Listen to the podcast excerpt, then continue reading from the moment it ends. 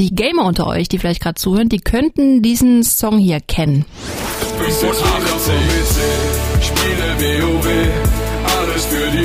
Meine Freundin sagt, sie geht, doch ich sitz wieder vom PC, spiele WoW. Alles ist in Ordnung, ich log ein, mach PvP.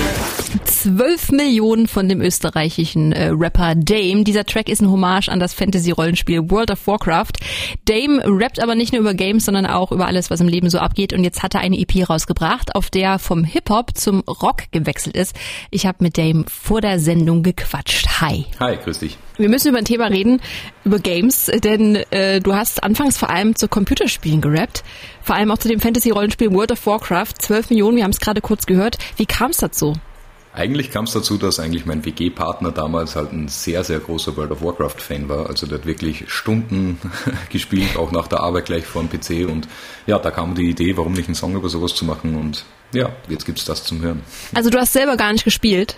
Doch, doch. Also ich habe mich dann damals so ein bisschen damit angesteckt und irgendwann sind wir echt gemeinsam ja, diesem Spiel etwas verfallen und ich kann es total nachvollziehen. Ich habe es auch gezockt, ehrlich gesagt. Und äh, es hat großes Suchtpotenzial, das weiß dann wahrscheinlich selber. Was war denn zuerst so da, deine Liebe fürs Zocken oder, oder für die Musik? Eigentlich ganz anders. Also ich war eigentlich immer Texter. Mhm. Bei mir hat das angefangen, dass ich Gedichte geschrieben habe und solche Dinge. Und irgendwann mit 14, 15, da hat äh, mein Nachbar, der war schon ein bisschen älter und hatte halt eine riesen CD-Sammlung mit lauter Originalsignaturen von den Künstlern, wo er auf Konzerten war.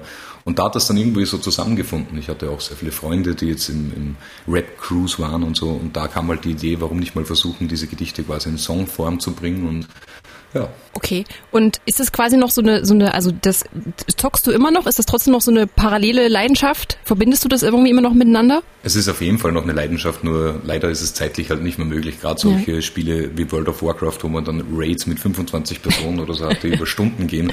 Also sowas spiele ich gar nicht mehr, wenn dann sind es irgendwelche kurzen Spiele, vielleicht mal eine Runde LOL oder sowas, was 20 Minuten mhm. dauert. Aber eigentlich, ja, durch die Musik nicht mehr so viel Zeit wie ja. früher.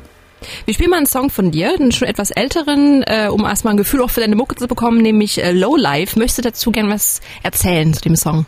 Ja, Lowlife hat mich eigentlich, wie soll ich sagen, es hat mich so ein bisschen inspiriert, wie man Werte wahrnimmt, weil, wie gesagt, es gibt Menschen, die jetzt vielleicht verschuldet sind, nicht so viel Geld haben, die haben da manchmal dafür sehr viele andere Werte, dass sie herzlich sind oder sowas.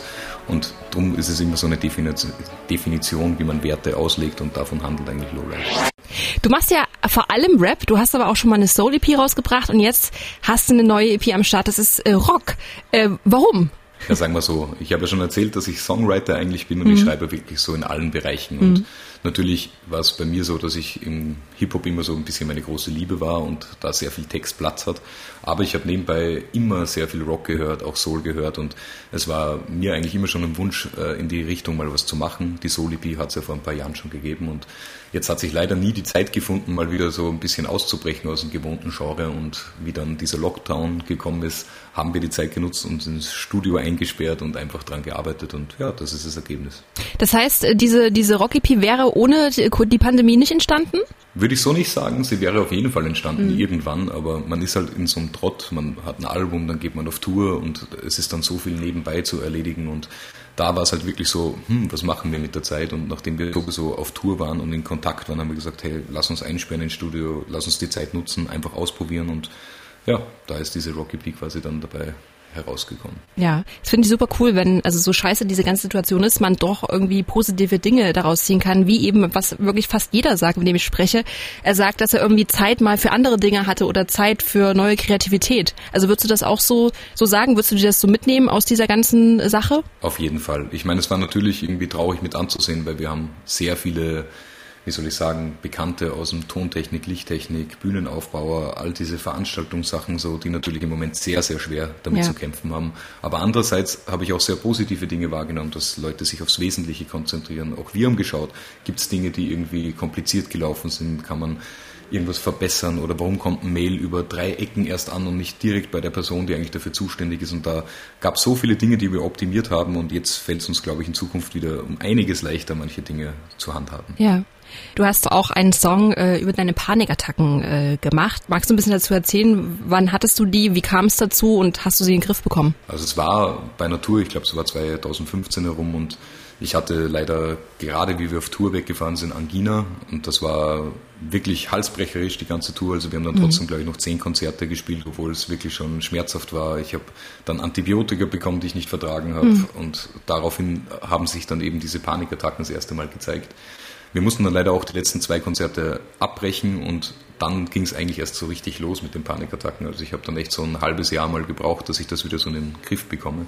Und ich glaube, wichtig ist einfach drüber zu reden, einfach wirklich sich Hilfe zu holen, es anzusprechen. Das war mal so ein Schritt, weil man kommt drauf, dass eigentlich in meinem Freundeskreis waren sicher drei oder vier Leute, die selbst Panikattacken hatten, mhm. aber es nie gesagt haben, weil sie in irgendeiner Form peinlich war oder irgendwas. Und das ist, glaube ich, so der falsche Weg. Man, man findet mit der Zeit dann Wege, wie man damit umgeht. Sei es, ob man Freund Bescheid gibt, zum Beispiel, hey, bitte ruf mich in 20 Minuten an, falls ich nicht abhebe oder so, dann, dann schau nach, ob es mir gut geht oder ja. solche Dinge.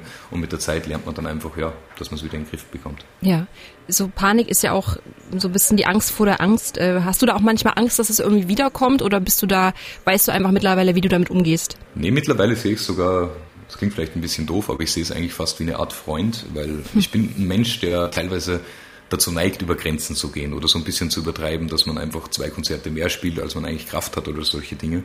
Und meistens, wenn ich jetzt so einen Anflug, es ist auch eigentlich wirklich nicht mehr eine Attacke, sondern es ist so ein Anflug, wo ich weiß, okay, das ist Panik. Mhm. Und da denke ich dann meistens drüber nach, so, was ist die letzten Wochen so passiert? Habe ich zu wenig geschlafen, mich schlecht ernährt und so. Und meistens komme ich dann drauf, dass irgendwas falsch gelaufen ist. Also eigentlich ist es im Moment eher so ein Frühwarnsystem, was mir eigentlich zeigt, hey, du solltest irgendwas überdenken oder deine Lebensart und Weise ändern. Und darum sehe ich es mittlerweile echt mehr als Freund als als Feind. Finde ich, finde ich voll gut. Wir wollen ähm, noch einen Song spielen von deiner neuen EP, nämlich Einsamer Wolf. Was steckt dahinter? Ja, Einsamer Wolf war eigentlich ursprünglich eine Klavierballade. Es sind ja nicht alle Songs quasi für die Rock EP neu geschrieben worden mhm. und das war halt einer, wo wir auch gesucht haben, so was könnte man mit Rock überhaupt umsetzen, was könnte passen und äh, ich finde Einsamer Wolf ist wirklich sehr, sehr gut gelungen. Deswegen spielen wir den auch und ich danke dir, dass du Zeit hattest und äh, ja, wünsche dir viel Erfolg auch für die nächsten Monate. Vielen, vielen Dank.